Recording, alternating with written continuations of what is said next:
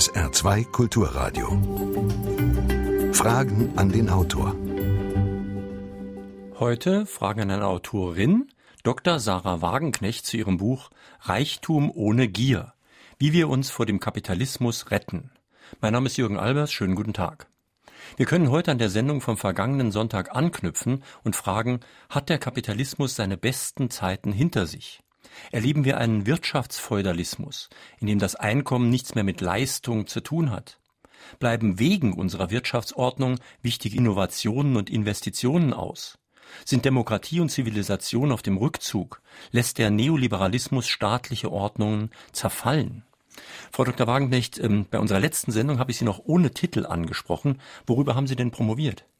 Ich habe in Volkswirtschaft promoviert und es ging um das Sparverhalten in entwickelten Ländern. Also es ist so eine Analyse gewesen, wie Sparen mit den Ausgaben für Grundbedürfnisse korreliert. Und das ist ein relativ aktuelles Thema. Also aktuell wundert sich ja die Politik und Frau Nahles, dass gerade Geringverdiener keine Riester-Renten abschließen. Äh, das ist überhaupt nicht erstaunlich und das könnte auch jeder wissen, weil natürlich, äh, ob man sparen kann oder nicht, damit zusammenhängt, wie viel Einkommen man hat. Und ich habe das eben ein bisschen detailliert und für verschiedene europäische und auch äh, für die USA, für verschiedene Länder durchgerechnet, wie die Abhängigkeiten dort sind. Ich habe in Ihrem Lebenslauf im Internet gefunden, dass Sie in der DDR gar nicht studieren konnten oder durften. Ja, ich hatte da ziemliche Probleme. Und zwar war das sicherlich, ich habe die DDR anders kritisiert als viele. Also ich wollte nicht die Bundesrepublik. Ich wollte nicht den Kapitalismus, aber ich hatte damals schon sehr viel Marx gelesen, Rosa Luxemburg gelesen. Und das, was ich mir unter Sozialismus vorgestellt habe, war nun mit der Realität der DDR wirklich nicht in Einklang zu bringen.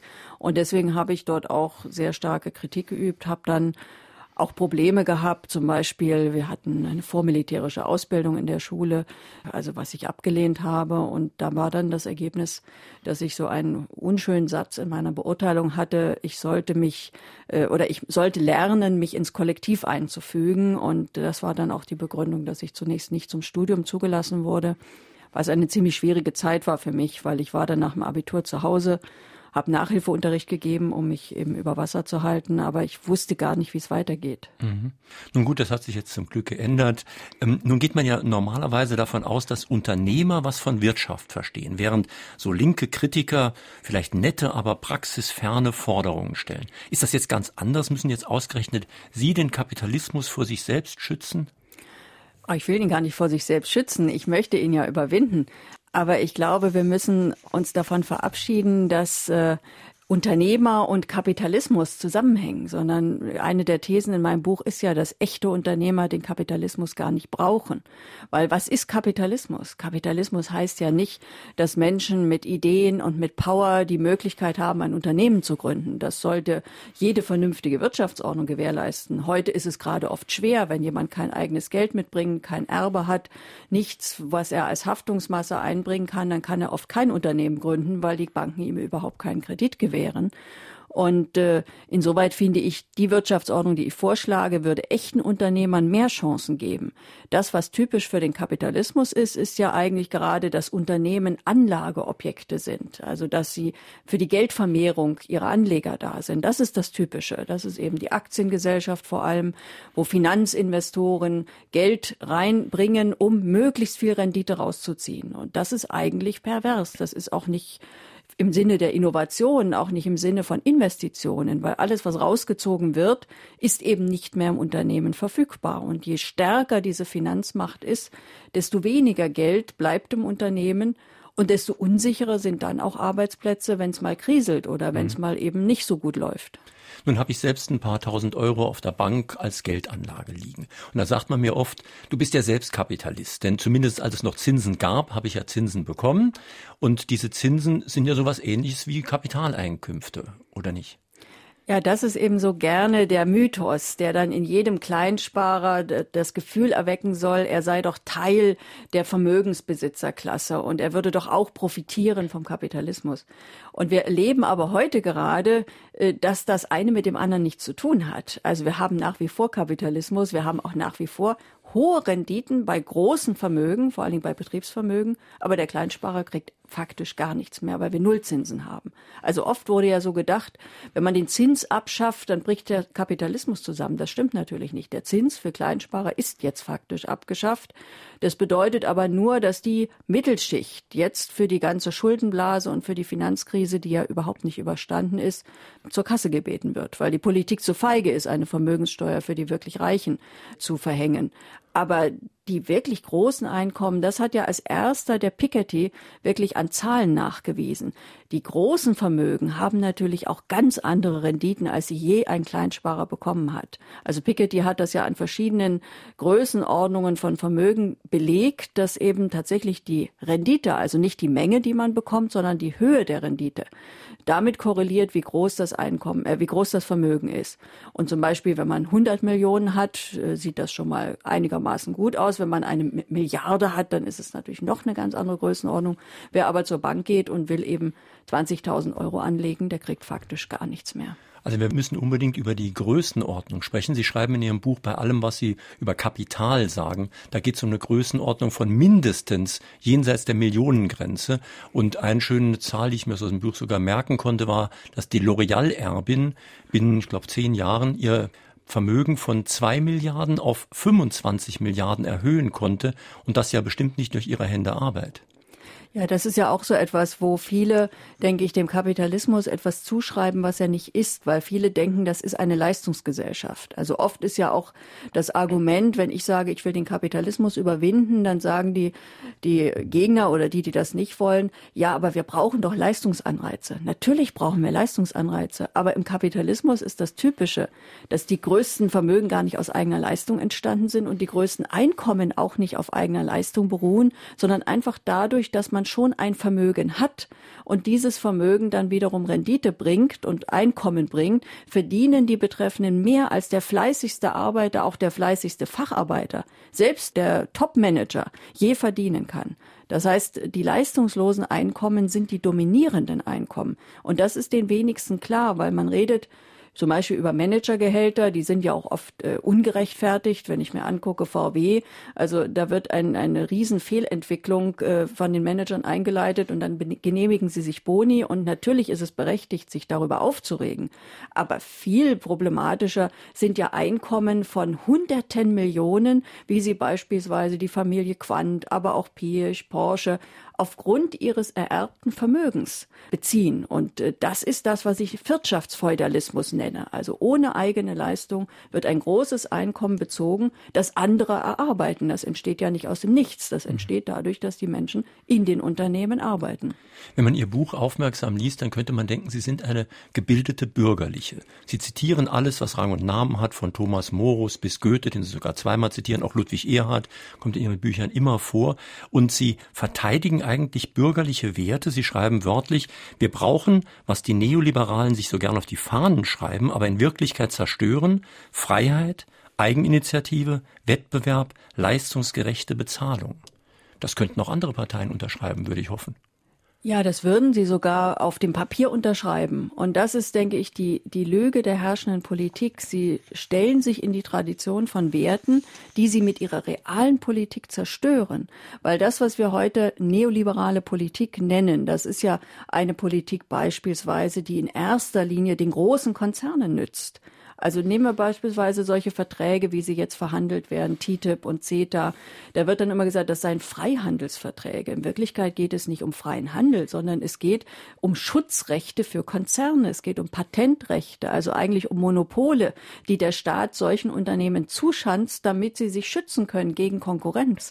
Und das ist eben das Unehrliche. Auch die ganze europäische Politik mit ihren vielen Richtlinien und Regularien läuft vor allem darauf hinaus, kleinen Unternehmen, jungen Unternehmen das Leben schwerer zu machen und großen Unternehmen eben eine möglichst konkurrenzlose Situation zu ermöglichen, wo sie richtig viel Profit machen können. Und deswegen hat das, ist das genau das Gegenteil. Oder nehmen wir auch zum Beispiel in Deutschland die Veränderungen am Arbeitsmarkt. Die ganzen prekären Jobs. Es hat doch nichts mit dem Leistungsprinzip zu tun, wenn im gleichen Unternehmen, zum Beispiel bei BMW am Band, Menschen stehen, die einerseits nach Tarifvertrag bezahlt werden, daneben stehen Leiharbeiter, dann gibt es noch Werkvertragler, die bekommen noch weniger.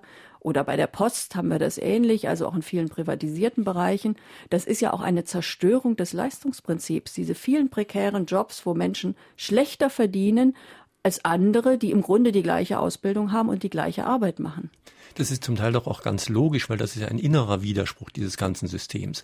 Denn jeder Unternehmer will ja größer werden. Das ist ein gutes Recht. Und dann ist er irgendwann sehr groß und dann ist das ein Oligopol und irgendwann ist ein Monopol. Und damit hat er erreicht, was er wollte. Und warum sollte ein Unternehmer für Wettbewerb sein? Ich habe ja viel lieber einen Markt, der gar kein Markt ist, sondern wo ich bestimmen kann. Klar, die Unternehmen, das ist im Kapitalismus immer schon so, wollen gern Märkte beherrschen. Und wenn sie, früher haben sie zum Beispiel Kartelle ganz offiziell gegründet, da haben sie sich zusammengeschlossen. Und dann ist aber irgendwann ja die Politik und auch die ökonomische Theorie schon zu der Erkenntnis gekommen, dort muss gegengesteuert werden. Da gibt es eine klare Aufgabe der Politik, solche Marktbeherrschung, solche Marktdominanz zu verhindern. Das ist ja die große Idee des Ordoliberalismus, der sagt, also dieser Laissez-faire-Liberalismus, der alte, der einfach sagt, alles äh, wird sozusagen dem Markt überlassen, dass dann der Markt sich selber zerstört und dass wir deswegen staatliche Regeln brauchen, die solche solche ökonomische Macht verhindern. Und das Schlimme ist, dass heute zum Beispiel die CDU sich ja immer noch irgendwie in dieser Tradition sieht. Aber faktisch, all das, was damals zum Beispiel auch, äh, da gab es ja Debatten um Entflechtungsgesetze, also dass man große Unternehmen entflechten muss, das ist alles weg. Und auch in den USA, ich meine, die hatten mal ein wirklich hartes Kartellgesetz, das war der Sherman Antitrust Act, der war tatsächlich einmal angewandt worden, damals gegen diesen riesigen Öltrust, der ja wirklich die ganze Wirtschaft ausgebeutet hat. Das war aber Ende des 19. Jahrhunderts, Anfang des 20. Jahrhunderts. Und danach äh, ist das immer weniger in Anwendung. Und heute sehen wir eben mit Google, mit Amazon, mit Facebook riesige Monopolisten, die ja nicht nur in einem Land, sondern sogar weltweit einen ganz speziellen Markt beherrschen und natürlich auch gegenüber allen Unternehmen, die mit ihnen kooperieren müssen, eine unglaubliche Machtstellung haben, die sie natürlich dann leicht in riesige Gewinne ummünzen können und übrigens auch gegenüber den Kunden. Also auch bei zum Beispiel Microsoft. Man ist ja, wenn man einen PC hat, fast schon darauf angewiesen, Microsoft-Programme dort zu haben. Und wenn die dann immer wieder neue Programme einem offerieren, dann muss man die fast schon kaufen, weil irgendwann werden die alten nicht mehr betreut. Und so sind wir im Grunde diesen Unternehmen ausgeliefert und sie machen mit unseren Daten Geschäfte, was wir überwiegend vielleicht gar nicht wollen, viele vielleicht auch gar nicht wissen. Aber das sind ganz gefährliche Geschäftsmodelle und die Politik lässt das alles laufen. Meine Damen und Herren, in Fragen an die Autorin auf SR2 Kulturradio hören Sie heute Dr. Sarah Wagenknecht zu ihrem Buch Reichtum ohne Gier. Sie können hier anrufen und Fragen stellen unter 0681 65 100. Also die Vorwahl von Saarbrücken und dann 65 100. Sie können auch eine Mail schicken, Fragen an den Autor mit Bindestrichen zwischen den Wörtern sr.de. Hören wir mal den ersten Anruf. Frau Wagenknecht, es wird immer gegen die Reichen gewettert. Lässt man nicht dabei aus, dass sie das Geld nicht unter dem Kopfkissen haben, sondern es in der Wirtschaft steckt. Auch Kuba kommt auf Dauer nicht ohne kapitalistische Wirtschaft aus. Warum wenden Sie nicht die Theorien Ihrer Partei praktisch an und versuchen es mal mit einer Firma, die das alles besser macht? Schafft die wachsende Menschheit nicht immer mehr Arme? Flüchten nicht mehr Menschen in kapitalistische Länder oder ist es umgekehrt? Also wir haben zurzeit weltweit eigentlich nur noch kapitalistische Länder. Also ein Modell, wie ich es versuche, auch in meinem Buch zu entwickeln, gibt es nicht. Das wird ja oft auch als Argument verwandt, dass man sagt, ja, zeig mal, wo es schon mal funktionierte. Ich sage, das ist kein Argument, weil in der Geschichte immer Neues entsteht. Aber natürlich ist heute Afrika genauso kapitalistisch wie Südostasien oder auch Lateinamerika. Und deswegen kann man nicht sagen, sie flüchten. Äh, sie flüchten höchstens von einem Kapitalismus in einen anderen. Und wir haben natürlich eine weltweite Dominanz der Industrieländer. Aber wichtig Aber ist doch das Argument des Anrufers, dass eben die Reichen, die Kapitalisten mit ihrem Geld ja etwas tun und damit die Wirtschaft sozusagen in Schwung bringen. Ja, und das ist eben genau die Verkehrung der Realität. Wo kommt denn dieses Geld her? Das Geld kommt doch aus den Unternehmen. Also im Unternehmen, wenn Sie sich angucken, wie Unternehmen wachsen, dann wachsen die in der Regel nicht dadurch, dass immer neues Geld reingeschossen wird, sondern sie wachsen dadurch, dass Gewinne, die gemacht werden, reinvestiert werden. Das heißt, die Beschäftigten im Unternehmen erwirtschaften das Geld. Und es ist die Perversion eigentlich heute der Eigentumsverhältnisse, dass dann irgendwelche externen, seien das Erbendynastien, seien das Finanzinvestoren, dass die quasi als Eigentümer das Recht haben, aber über dieses Vermögen zu entscheiden. Aber sie schaffen es doch nicht. Frau Quandt hat doch nicht das Vermögen von BMW geschaffen. Das haben die Hunderttausende Beschäftigte geschaffen. Und wir haben ja auch Unternehmen, die tatsächlich anders strukturiert sind. Also hier im Saarland zum Beispiel Saarstahl. Das ist eine Stiftung, da gibt es keine externen Eigentümer. Und es ist jetzt zum Beispiel in der aktuellen Stahlkrise ein großer Vorteil, dass es niemanden gab in den letzten Jahren, der aus Saarstahl Gewinne rausziehen konnte. Dadurch hat dieses Unternehmen eine extrem hohe Eigenkapitalquote und ist damit viel besser gewappnet, die aktuelle Krise durchzustehen, wie zum Beispiel ThyssenKrupp, die sehr wahrscheinlich massiv entlassen werden, Standorte schließen werden in Nordrhein-Westfalen und anderswo. Also da zeigt sich auch, es gibt ja Unternehmen, die durchaus so funktionieren oder zumindest so ähnlich, wie ich das auch in dem Buch als neues Modell beschreibe. Sie beschreiben unsere Realität ja auch nicht als normalen Kapitalismus, sondern als Oligarchenkapitalismus. Das klingt jetzt so ein bisschen nach Russland, wo man immer von Oligarchen spricht, aber unsere sind anscheinend ähnlich. Ja, das finde ich auch immer merkwürdig, dass man sich dann über Russland aufregt. Und natürlich, Russland ist auch Oligarchenkapitalismus, ganz klar. Da gibt es irre reiche Milliardäre, die auch nicht deswegen reich sind, weil sie so viel geleistet haben, sondern weil sie damals bei der Privatisierung an der richtigen Stelle waren und sich die Taschen vollgeschlagen haben. Aber die westliche Welt sieht doch nicht anders aus. Also natürlich haben wir wenige extrem reiche Familien, die auch natürlich eine große wirtschaftliche Macht und damit letztlich auch politische Macht haben. Also wenn ich ein Unternehmen wie Bertelsmann beherrsche, äh, dann habe ich natürlich nicht nur die Macht, in diesem Unternehmen zu entscheiden, sondern ich habe ganz konkret bei Bertelsmann zum Beispiel über die Stiftung natürlich ganz viel Geld für Kampagnen, für öffentliche Aufträge, also für öffentliche Finanzierungen. Teilweise werden Lehrstühle von Unternehmen finanziert. Da wird dann auch die ökonomische Theorie geprägt, die Finanztheorie. Also das ist eine unglaubliche öffentliche Macht. Oder es gibt ja genug Unternehmen, auch private Unternehmen, die dann eben große Zeitungsverlage haben. Damit wird auch öffentliche Meinung geprägt. Also wirtschaftliche Macht ist politische Macht. Und deswegen glaube ich, ist das einfach mit einer echten Demokratie nicht vereinbar, wenn in sich, in so wenigen Händen sich derartige große Vermögen häufen. Das ist nicht nur eine soziale Frage. Also jeder Mensch kann ja auch nur essen und trinken und meinetwegen sich die Yacht und das Privatflugzeug leisten. Aber das ist noch gar nicht das Entscheidende. Das Entscheidende ist, dass dann die Interessen dieser Schicht gesellschaftlich so dominant werden, weil sie eben mit ihrem Geld diesen Interessen Nachdruck verleihen können. Also was die Demokratie betrifft, wird Ihnen bestimmt noch mancher, der uns zuhört, recht geben. Wie ist das mit der Wirtschaft? Denn eine These Ihres Buches ist ja, dass dieses Wirtschaftssystem eben nicht dazu geeignet ist, Innovationen in Schwung zu bringen, Investitionen in Schwung zu bringen. Und das ist wohl nicht so leicht einzusehen, denn wenn jemand sehr viel Geld hat, muss er das ja irgendwo investieren, sonst liegt es ja nur rum er investiert das auch oder es ist ja sozusagen, es geht irgendwo in den Finanzmärkten, zirkuliert dieses Geld. Aber das heißt noch nicht, dass damit sinnvolle Dinge finanziert werden, sondern wir haben ja eine unglaubliche Finanzmarktblase. Wir haben auch immer wieder Vermögensblasen auf Immobilienmärkten, wo man eben dann sich in der Londoner Innenstadt oder in New York oder inzwischen ja auch in Berlin einkauft, die Preise hochtreibt, so dass normale Leute sich dann auch keine Eigentumswohnung dort mehr leisten können. Da wird lange nicht investiert. Und in den großen Unternehmen ist es ja eben oft so, also ich zitiere ja in dem Buch zum Beispiel einen Ingenieur von Siemens, Siemens, der sagt, also wenn Sie an einer Innovation arbeiten und Sie haben tatsächlich eine gute Idee, die ökologisch sinnvoll wäre, die innovativ wäre, aber er kann nicht garantieren, dass das eine Rendite von über 16 Prozent bringen würde, diese Innovation umzusetzen, dann sagt der Ingenieur, er hat keine Chance bei Siemens, das dann durchzusetzen, weil einfach die Renditeansprüche so hoch sind, dass tatsächlich vieles dann sozusagen flach fällt. In kleinen Unternehmen ist das oftmals anders. Sie sind oft innovativ.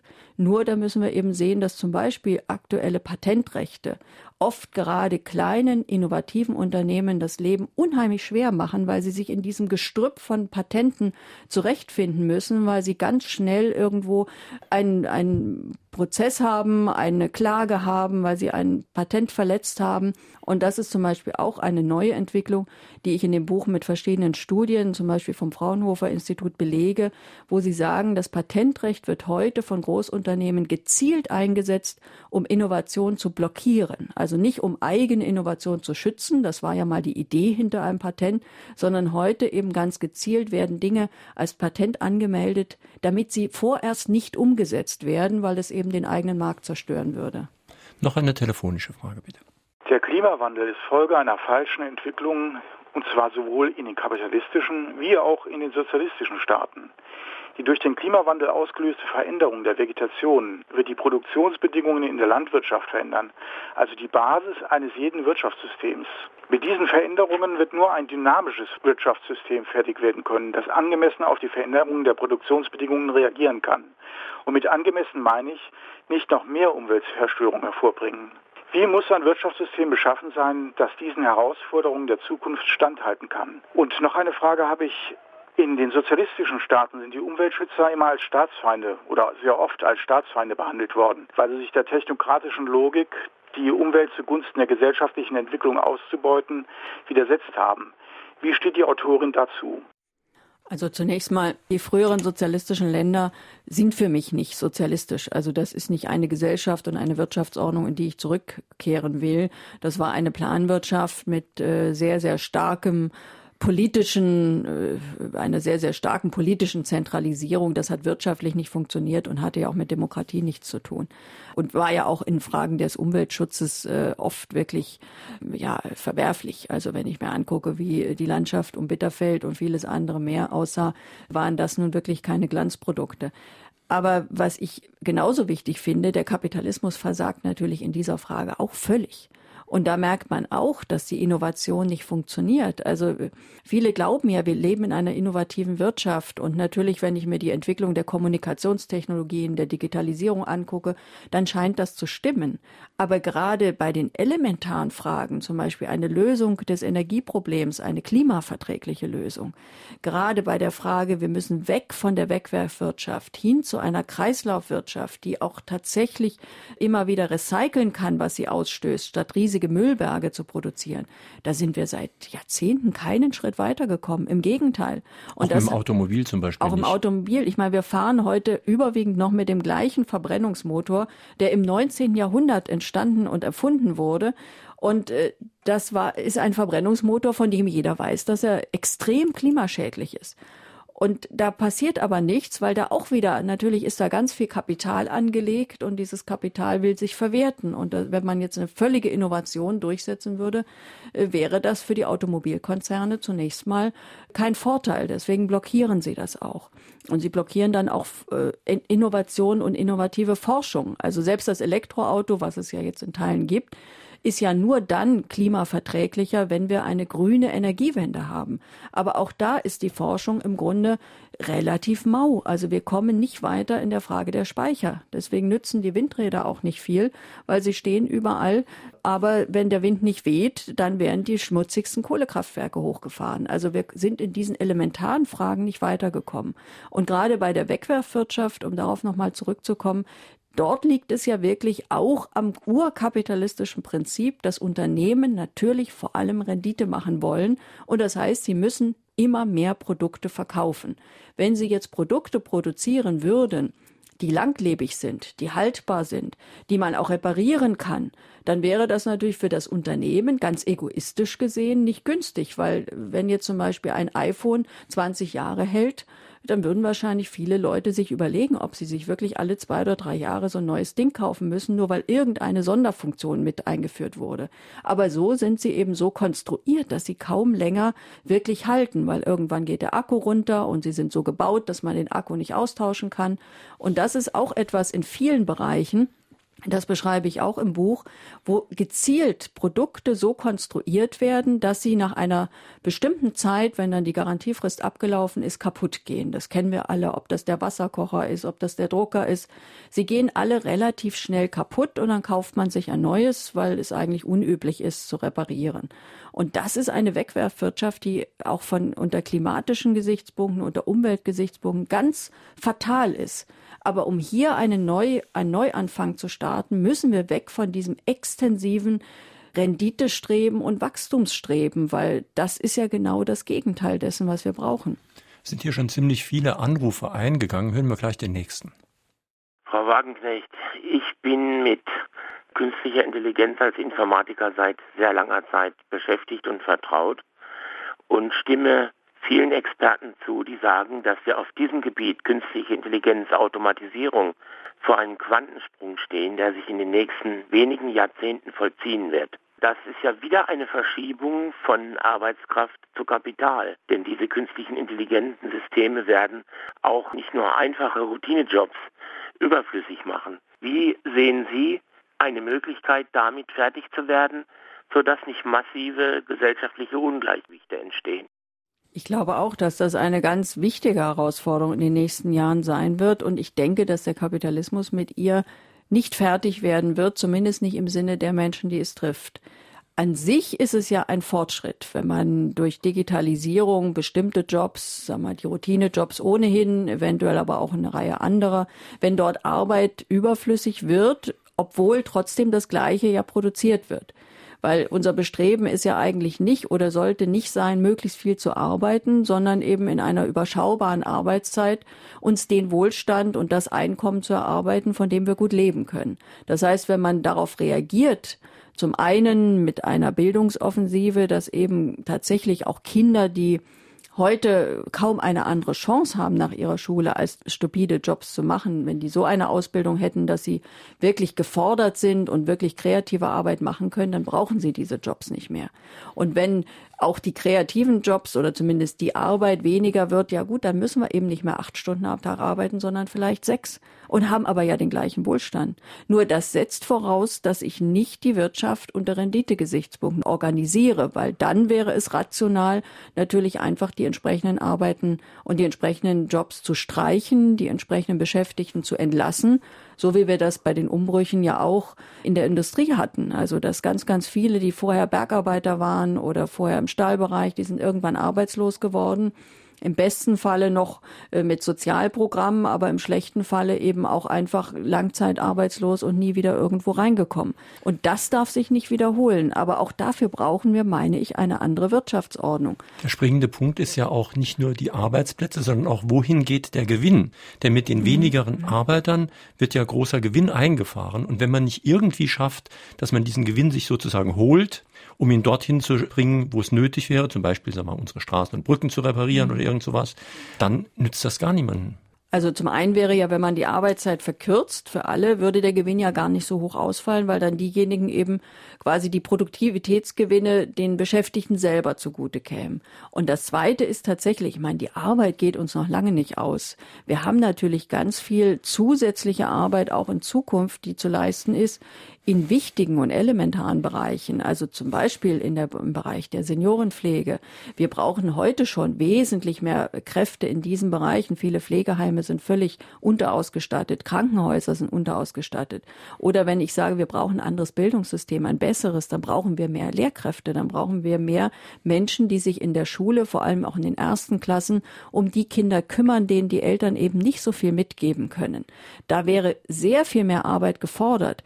Nur heute ist es ja so, auch das zeigt, dass wir keine Leistungsgesellschaft haben, dass Menschen, die in diesen Bereichen wirklich viel leisten, gerade nehmen wir zum Beispiel Altenpflege oder Krankenschwestern, dass die miserabel bezahlt werden.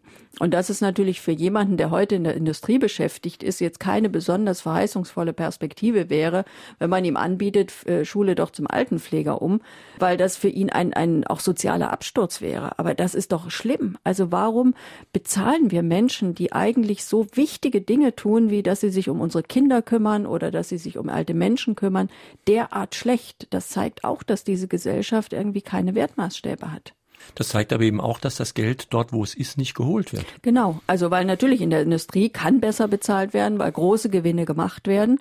Und diese Gewinne werden äh, relativ schlecht besteuert. Also das ist ja auch ein altes Thema. Je größer das Unternehmen, desto besser die Chance für Steuerausweichungen. Und äh, da kommen ja auch die Skandale immer wieder auf den Tisch. Aber es ist ja bekannt, dass große Konzerne da viele Chancen haben, keine Steuern zu zahlen. Auch die Reichen, nach wie vor die Superreichen, ist statistisch belegt, zahlen weniger Steuern als ein mittlerer Verdiener. Ist ja sogar vom Steuersatz her so. Also wenn ich Kapitaleinkommen habe, habe ich eben nur 25 Prozent Steuer. Wenn ich äh, Facharbeiter bin und habe ein mittleres oder höheres Einkommen, bin ich weit, weit drüber im Steuersatz. Also natürlich, man müsste die Gewinne dort holen oder man müsste äh, da, wo sehr viel Geld verdient wird, den Zugriff haben, um es dann in solche Bereiche zu investieren. Und da habe ich keine Sorge, dass uns die Arbeit ausgeht. Es gibt so viele wichtige Dinge auch zu tun. Und wie gesagt, das Überflüssigmachen von stupiden Arbeiten, das ist eigentlich wirklich ein Fortschritt, weil schon Aristoteles ging ja davon aus, dass der Mensch eben vor allem auch dann glücklich ist, wenn er eine Arbeit hat, die kreativ ist, also wo er etwas Besonderes kann, was andere nicht so können. Und meine These, das versuche ich auch in dem Buch zu begründen, ist, dass jeder Mensch irgendetwas auf besondere Weise kann. Und man muss ein Bildungssystem haben, das in Kindern diese Fähigkeiten entdeckt und sie in der Richtung ausbildet. Und dann haben wir eben eine Gesellschaft, wo tatsächlich niemand mehr als, als stupider Hilfsarbeiter dort seine Tage fristen muss, sondern jeder eigentlich auch in seiner Arbeit einen Gewinn hat und da auch eine Erfüllung findet. Das ist das halbe Leben, nicht das Ganze, aber es ist ein wichtiger Teil des Lebens sind hier inzwischen auch schon so viele Mails eingegangen, dass ich den Überblick langsam verliere. Eine kommt von Werner Micheli aus Saarbrücken. Er schreibt, ohne die Schröder SPD, die die 400-Euro-Jobs erfunden hat, sowie die 1-Euro-Jobs und die Ich-AG, könnte es weniger schlimm aussehen. Das Saarland ist eine Hochburg für diese Billigarbeitsgelegenheiten und dann soll noch TTIP kommen. Es ist also nicht nur der Kapitalismus, sondern es ist kapitalistische Parteipolitik. Das ist richtig. Also der Kapitalismus war ja zum Beispiel in der Nachkriegszeit, äh, hatte man ihn sozial gebändigt. Da gab es Regeln. Deswegen waren bestimmte, besonders rüde Formen der, der Gewinnmaximierung nicht möglich. Und das, was in den letzten Jahren passiert ist, und da hat tatsächlich die SPD und die Agenda 2010 einen großen Anteil daran, ist solche Regeln wieder zu zerstören. Aber ich glaube, es hängt eben trotzdem mit dem Kapitalismus insoweit zusammen, als diese Ausrichtung der Politik auch etwas mit realen Machtverhältnissen zu tun hat. Also es gibt natürlich einen Druck der Wirtschaft und es gibt die Fähigkeit, das ist wieder das Thema, wenn einige sehr viel Geld haben, man kann sich am Ende die Politik kaufen, die man will. Also das heißt, äh, man spendet zum Beispiel Parteien. Also das ist ja bekannt. Äh, da ist wirklich die Linke die einzige, die nicht irgendwie auf der Großspendenliste von Banken und großen Unternehmen steht. Und natürlich ist das sozusagen, diese Unternehmen sind ja nicht selbstlos. Warum spenden die den Parteien? Natürlich spenden sie ihnen dafür, dass sie eine bestimmte Politik machen.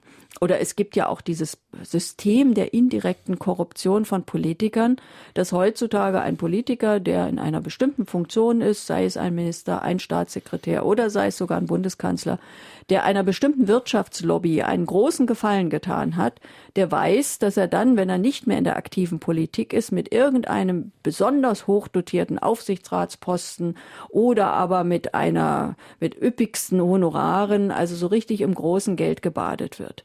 Und das sind natürlich auch Formen, wie das große Geld sich quasi Politik kauft, die nicht illegal sind. Also das ist, das ist eigentlich Korruption nach dem Motto bezahlt wird später, aber das ist strafrechtlich schwer zu verfolgen. Und so kommt am Ende genau die Politik raus, die wir zurzeit haben. Nun haben wir über das Internet auch Hörer erreicht, die weit außerhalb unseres UKW-Sendegebiets wohnen. Zum Beispiel Alexander Fricke aus Unterföhring schreibt, Kommen wir irgendwann aus der Zwickmühle der großen Koalition, welche ja momentan die Lobbywirtschaft der BRD stark stützt, raus? Welche Rollen spielen die Parteien am linken und rechten Rand der Parteienlandschaft zur Verhärtung dieser politischen Landschaft? Welche Rollen spielen speziell die Linke und die AfD? Also große Koalitionen, wie kann man das überwinden? Ja, ich würde mir wünschen, dass wir die Große Koalition überwinden. Das ist aber vor allem auch eine Entscheidung der SPD. Also die SPD hatte ja am Beginn dieser Legislatur, also 2013 nach der Bundestagswahl, hatte sie die Option, auch eine Regierung mit den Grünen und der Linken zu bilden. Das wäre eine Mehrheit gewesen. Also nach wie vor gibt es im Bundestag rechnerisch eine Mehrheit von SPD, Grünen und Linken. Die SPD hat sich trotzdem dafür entschieden, dass sie mit Merkel in eine große Koalition geht. Das Ergebnis ist, dass sie jetzt so schwach ist, dass es aktuell tatsächlich keine Mehrheiten mehr gibt. Aber es ist nicht nur eine rechnerische Frage. Die Frage ist ja, was wollen diese Parteien? Und das Schlimme, was ich sehe, ist, sie wollen im Grunde alle nur noch irgendwie die nächste Wahl überleben und äh, den Status quo verwalten. Sie haben ja keine Ideen mehr. Und äh, die SPD hat bis heute nicht geschafft, wenigstens den Leuten zu sagen, die Agenda 2010 war ein Riesenfehler und wir wollen das zurücknehmen. Ich meine, sie eiern jetzt rum bei der Rente. Das ist ja auch ein Thema, also auch an, an Heuchelei nicht zu überbieten. Sie stellen jetzt fest, dass die Altersarmut wächst. Ja, sie haben 2001 entschieden und beschlossen, das Rentenniveau systematisch abzusenken, um insgesamt über 20 Prozent.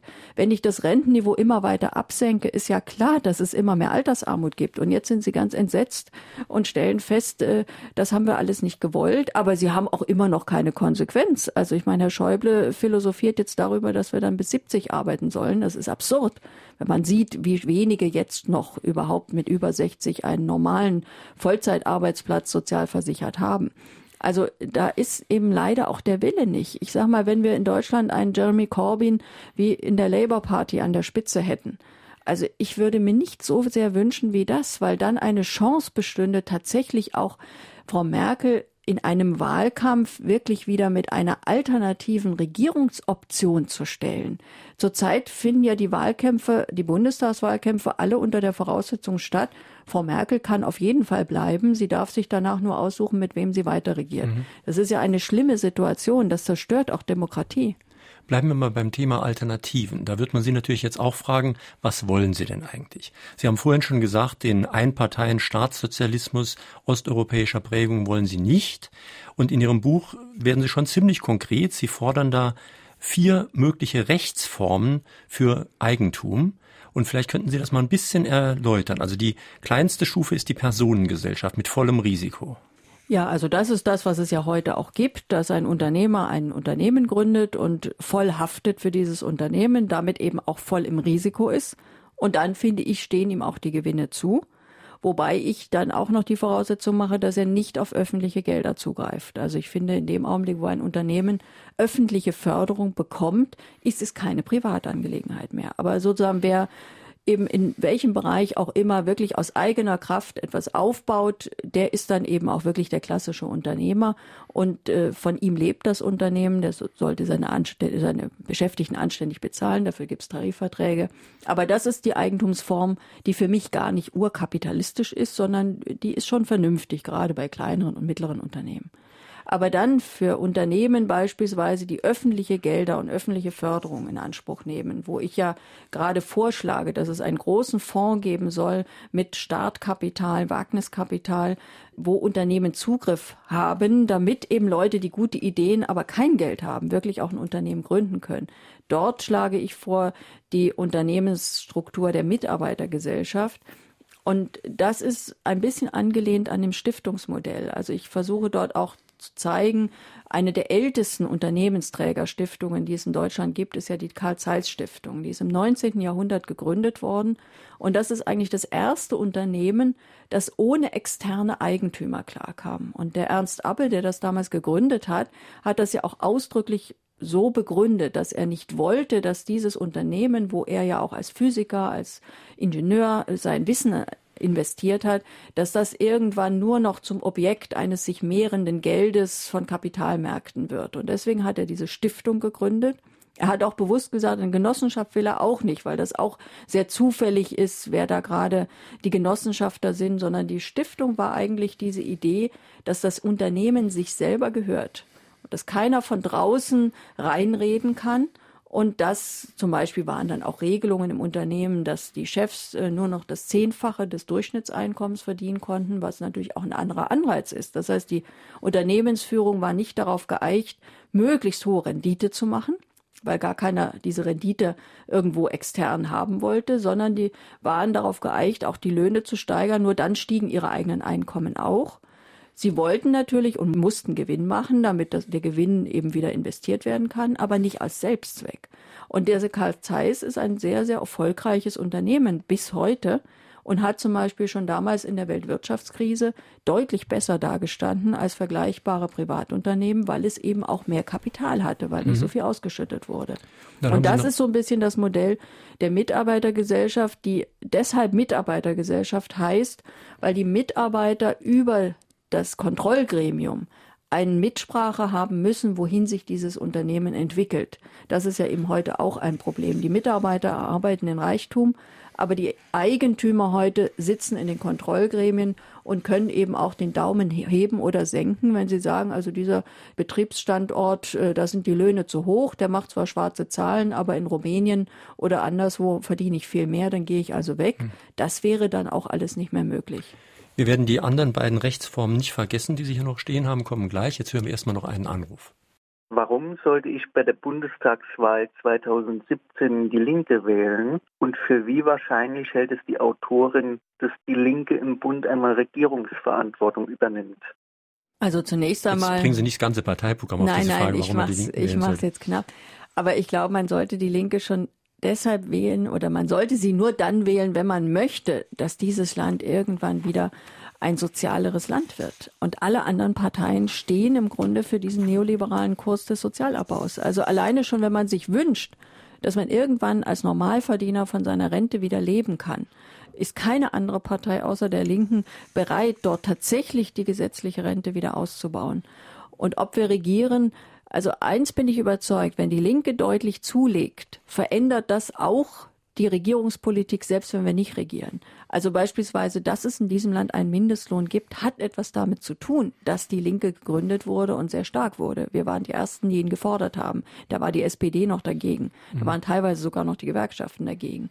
Also bestimmte Korrekturen auch in den letzten Jahren hatten schon mit der Linken zu tun. Also man muss nicht unbedingt regieren, um Veränderungen durchzusetzen. Und zum Beispiel würde eine starke Linke natürlich auch das Rententhema anders besetzen und auch für die Regierung äh, einen Handlungszwang äh, ausüben, als eine schwache Linke. Das ist völlig klar. Ob wir irgendwann regieren, wird auch damit zusammenhängen. Wenn wir immer stärker werden, ist vielleicht irgendwann mal in der SPD doch der Leidensdruck so groß, dass sie vielleicht überlegen, ob man mal wieder sozialdemokratische Politik macht. Und in dem Augenblick mhm. wäre sie ja ein Partner für uns. Dann lassen Sie uns jetzt gerade noch mal anknüpfen an den Unternehmen, denn mit denen müssen Sie ja dann auch Politik machen, wenn Sie dann an der Regierung sind.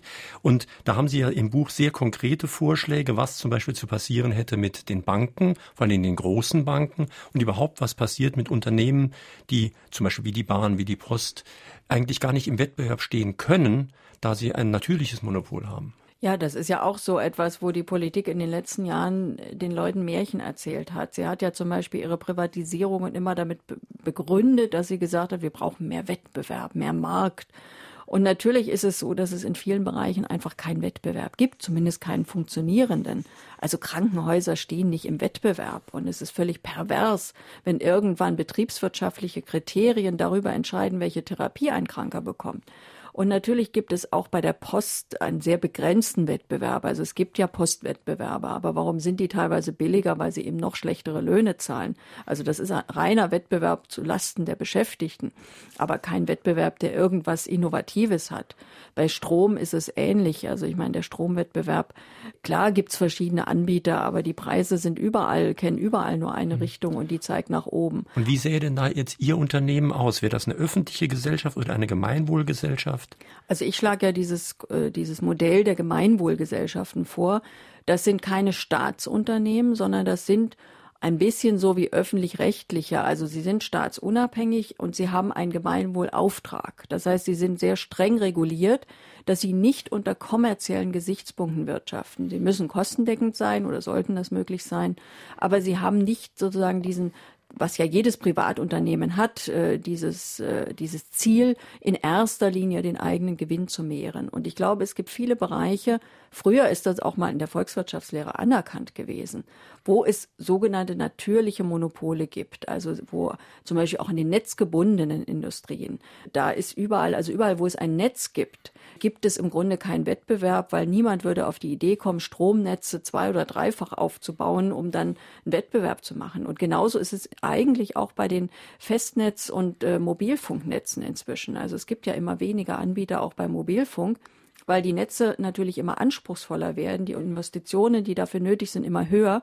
Und desto absurder ist es, parallel drei, vier, fünf, sechs oder noch mehr Netze aufrechtzuerhalten. Eigentlich wäre das sinnvoll, ein einziges. Aber wenn das dann ein privates ist, dann ist es natürlich äh, für den Kunden sehr, sehr schlecht. Und äh, ein ganz wichtiger Bereich, wo wir auch meines Erachtens gemeinnützige Unternehmen brauchen, gemeinnützige Plattformen, das ist die digitale Wirtschaft. Weil das ist die Infrastruktur des 21. Jahrhunderts. Die Industrie wird immer stärker digital vernetzt. Wir haben auch heute schon, ich meine, wir haben mit Google, wir haben mit Amazon große Monopolisten, die eine bestimmte Leistung abdecken, die eigentlich besser öffentlich bereitgestellt werden könnte, weil nur dann muss man nicht unsere Daten ausbeuten. Also wovon leben diese Unternehmen? Google lebt davon, dass sie unsere Daten speichert, die Suchmaschine, und dass sie dann teilweise Werbung gezielt schalten kann, aber es wird auch mit den Daten gehandelt. Auch Facebook legt über jeden Nutzer riesige Datenpakete an, die dann verkauft werden. Und das ist der Gewinn, weil die Facebook-Nutzer selber zahlen ja nichts. Und deswegen muss man dort entweder weg vom Modell der Gewinnorientierung oder wir werden immer solche Datenkraken haben, die mit unseren Daten Geschäft machen. Dem Augenblick, wo man sie verpflichtet, unsere Daten zu löschen, bricht ihr Geschäftsmodell zusammen. Wir sprechen in Fragen die Autorin auf SR2 Kulturradio heute mit Dr. Sarah Wagenknecht zu ihrem Buch Reichtum ohne Gier, erschienen im Campus Verlag, Preis 1995. Und drei, die sich mit einer Frage an der Sendung beteiligt haben, bekommen das Buch demnächst vom Verlag zugeschickt. Heute sind das Stefan Deves aus Nalbach, Andrea Suchner aus Saarbrücken und Klaus Burmann aus Homburg. Noch ein Anruf bitte. Mal eine Frage an die gut versorgten Dämchen und Herrchen richten im Deutschen Bundestag. Warum die Steuersätze zwischen große Unternehmen, die ich in Luxemburg platziere, und meine Steuersätze so, so krass unterschiedlich sind. Warum verdammt nochmal wird da nichts dran geändert? Ja, das ist ja auch völlig berechtigt, Ihre Frage. Und das ist auch ein Thema, was wir als Linke immer wieder im Bundestag gestellt haben.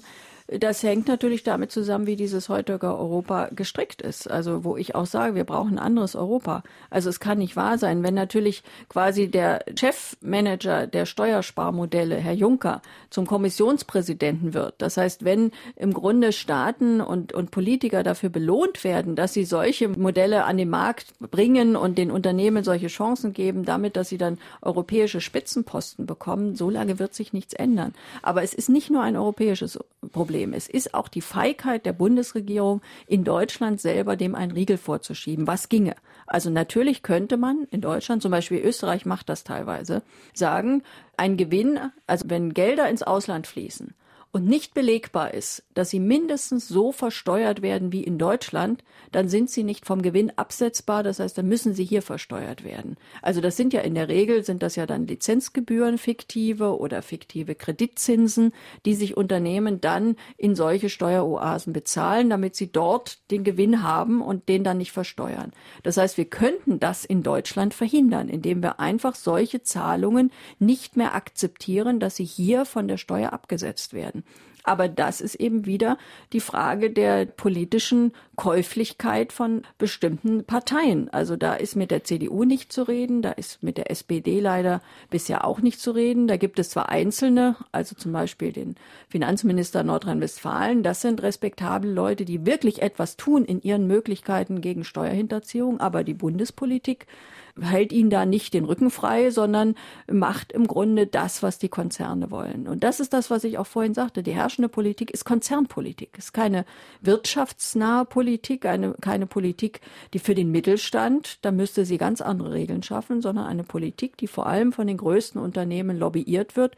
Und man kann sich ja auch mal angucken, wie die ein- und ausgehen im Bundestag oder wie die ein- und ausgehen in den Ministerien.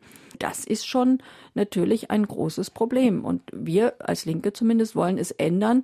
Nur dafür brauchen wir eine Mehrheit im Bundestag, sonst mhm. äh, geht es halt nicht. Jeanette Engel aus dem Saarland hat eine Mail geschickt. Fehlt es den Superreichen an moralischer Bildung? Müssten Bildungseinrichtungen dieses Fach einrichten?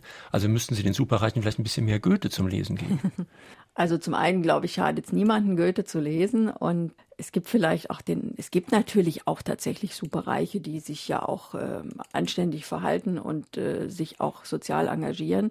Aber ich glaube, es ist ein strukturelles Problem. Also solange eine Gesellschaft Menschen dafür belohnt oder so gestrickt ist, dass man seine Gier ausleben kann zu Lasten aller anderen, solange wird es immer Menschen geben, die das tun. Und ich glaube, die moralische Bildung, die sollte schon eine Rolle spielen. Also ich finde schon, dass wir mehr auch Wertebewusstsein in der Gesellschaft brauchen. Das ist richtig. Aber wir müssen auch Menschen die Chance nehmen, dass sie sich so zu Lasten anderer bereichern können und immer weiter bereichern. Also solange man das strukturell nicht verhindert, glaube ich, wird es immer wieder Menschen geben, die sich darüber hinwegsetzen. Und heute ist es ja oft sogar so, dass das so ein bisschen sogar bewundert wird. Also der Reiche, das ist ja so der offizielle Sprachjargon, ist ja der Reiche ist irgendwie der Clevere, der Leistungsträger und der Arme wird dann oft so ein bisschen mit einem Bedauern als der Versager angesehen. Und da fangen ja die schiefen Werte schon an. Also viele, die arm sind, die sind einfach in arme Verhältnisse geboren. Und heutzutage ist es eben überwiegend so, dass das Elternhaus darüber entscheidet, ob ich mhm. arm oder reich bin. Und da brauchen wir tatsächlich einen anderen Ansatz, weil Menschen, die sich selber für Versager halten, weil sie arm sind, sich dann eben auch nicht wehren. Und das ist wirklich ein großes Problem. In Ihrem Buch findet man eine Vielzahl von wirklich wundervollen Zitaten. Mein Lieblingszitat stammt von Albert Einstein und der hat was gesagt, das passt eigentlich auf die Mehrheit unserer Bevölkerung, würde ich befürchten. Er sagte, die reinste Form des Wahnsinns ist es, alles beim Alten zu belassen und gleichzeitig zu hoffen, dass sich etwas ändert. Wie sind Sie darauf gestoßen? Ja, das Zitat habe ich schon vor längerem einmal gefunden, also schon bevor ich das Buch geschrieben habe. Und da habe ich es mir rausgeschrieben, habe gesagt, das musste irgendwo mal schön platzieren, weil es ist so eine treffende Beschreibung dessen, was auch viele in der heutigen Debatte immer wieder äh, quasi indirekt vertreten. Also, dass man denkt, äh, nehmen wir jetzt zum Beispiel die Verhältnisse in Europa, die ganze Euro-Krise, es ist nichts gelöst, die Bankenregulierung, es hat sich nichts Wesentliches verändert, alle Zockerei, Spekulation, alles geht weiter. Und trotzdem denken manche oder die Politik vor allem versucht den Leuten das weiß zu machen, es wäre jetzt alles anders. Und sobald die nächste Finanzkrise losgeht und die wird in überschaubarer Zeit wieder losgehen, die Blasen werden wieder platzen, dann sind alle wieder ganz erstaunt, dass es schon wieder eine Blase geplatzt und dass schon wieder eine Finanzkrise ist. Aber sie haben ja nichts geändert daran, dass sowas immer wieder entsteht. Und genauso eben auch in der Wirtschaft selbst. Also solange es eben zum Beispiel prekäre Jobs gibt, solange es legal ist, dass man Dauerbefristungen macht, ja, dann muss man sich nicht wundern, dass Unternehmen das nutzen, um ihre Gewinne zu steigern. Wir haben noch Zeit für einen Anruf. Machtstreben führt zu Gier, möchte andere beherrschen und benutzen. Griechenland war so zu hoch verschuldet, um der EU beizutreten. Die USA-Bank Goldman Sachs zu deren Vorstand ein Herr Draghi, jetzt Chef der EU-Bank, gehörte, lieh Griechenland das Geld und die EU nahm Griechenland auf. Kann man auch das EU-System teilweise korrupt nennen? Das TTIP-Abkommen macht den meisten Menschen mulmige Gefühle. Also TTIP ist auf jeden Fall, muss abgelehnt werden. Ich habe auch immer noch die Hoffnung, dass dort der Widerstand so stark wird, äh, dass wir das noch zum Scheitern bringen können. Aber natürlich ist auch in der EU unheimlich viel Korruption. Also, sag mal, diese ganzen EU-Strukturen sind teilweise ein sehr demokratieferner Technokratensumpf, wo Konzerne wiederum den besten Zugriff haben. Also Sie schreiben in Ihrem Buch sogar irgendwo, dass die EU antieuropäisch ist in einem gewissen Sinne. Ja, also das finde ich auch. Also einer der ureuropäischen Werte ist ja die Demokratie. Also wenn man irgendwie von europäischen Werten spricht, muss man ja quasi aus der europäischen Geschichte, da gehört die Demokratie ganz direkt dazu. Und die EU ist so konstruiert, dass sie möglichst Demokratie ausschaltet. Also das haben wir in Griechenland ja im letzten Jahr erlebt. Also die Bevölkerung wählt eine Regierung, aber es wird völlig unmöglich gemacht, dass sie die Politik durchführt, die die Bevölkerung möchte. Wir haben das jetzt wieder in Portugal. Also wir haben das immer wieder. Die, die EU hat Strukturen, die darauf hinwirken, die Politik gegenüber demokratischen Entscheidungen zu immunisieren, also abzublocken. Und damit natürlich bringt man auch die Menschen gegen dieses Europa auf. Und das Schlimme ist, dass das dann oft in antieuropäischen Ressentiments mündet, obwohl man eigentlich auf diese EU wütend sein müsste und nicht auf Europa oder auf den europäischen Zusammenhalt, der ist ja wichtig. Und das muss sich ganz, ganz dringend verändern. Also das ist überhaupt keine Frage. Und zum Beispiel war das natürlich, also dass Griechenland äh, eine Wirtschaft hat, die im Euro sich nicht entwickeln kann. Das hätte man vorher wissen können. Aber es gab eine griechische Oberschicht, die wollte den Euro, nicht die normale Bevölkerung damals. Aber die Oberschicht hat sehr profitiert. Und dann mit Hilfe von Goldman Sachs äh, sind sie also in den Euro reingekommen. Die Oberschicht ist irre reich geworden, aber am Ende äh, ist das ganze Kartenhaus zusammengebrochen. Nur die Leidtragenden, das sind nicht die griechischen Multimillionäre jetzt, sondern das ist die, ist die einfache Lehrerin, ist der einfache Rentner und das ist wegen eben eine ganz üble Politik. Also auch Demokratie und Freiheit, klassische bürgerliche Werte, sehen Sie bei diesem System nicht mehr wirklich gesichert. Das war in Fragen an die Autorin Dr. Sarah Wagenknecht zu ihrem Buch Reichtum ohne Gier, wie wir uns vor dem Kapitalismus retten, erschienen bei Campuspreis 1995. Die Sendung, die Sie gerade gehört haben, finden Sie morgen früh auch im Podcast, im Internet, können sich dann runterladen, anhören, speichern. In unserem Klassiker-Podcast-Angebot, also dem zweiten Podcastfach, empfehle ich Ihnen die Sendung von vor fünf Jahren mit Sarah Wagenknecht, Freiheit statt Kapitalismus. Die Diskussion hat schon vor mehreren Tagen begonnen im Internet-Diskussionsforum unter www.sr2.de, dort geht es auch sehr lebhaft weiter. Nächsten Sonntag haben wir einen Juristen zu Gast, Dr. Volker Kietz. Sein Buch heißt Ich bin, was ich darf, wie die Gerechtigkeit ins Recht kommt und was Sie damit zu tun haben. Da geht es um ganz praktische Fragen wie, kann der Staat Zigaretten verbieten, kann er uns vorschreiben, wen wir heiraten sollen oder was unsere Kinder in der Schule über Sexualität lernen, was ist Kunst, wo stößt sie an ihre Grenzen und was tun, wenn zwei wichtige Rechtsprinzipien in Konflikt geraten. Das am kommenden Sonntag. Schönen Sonntag, schönes Weiterhören wünscht Ihnen jetzt noch Jürgen Albers.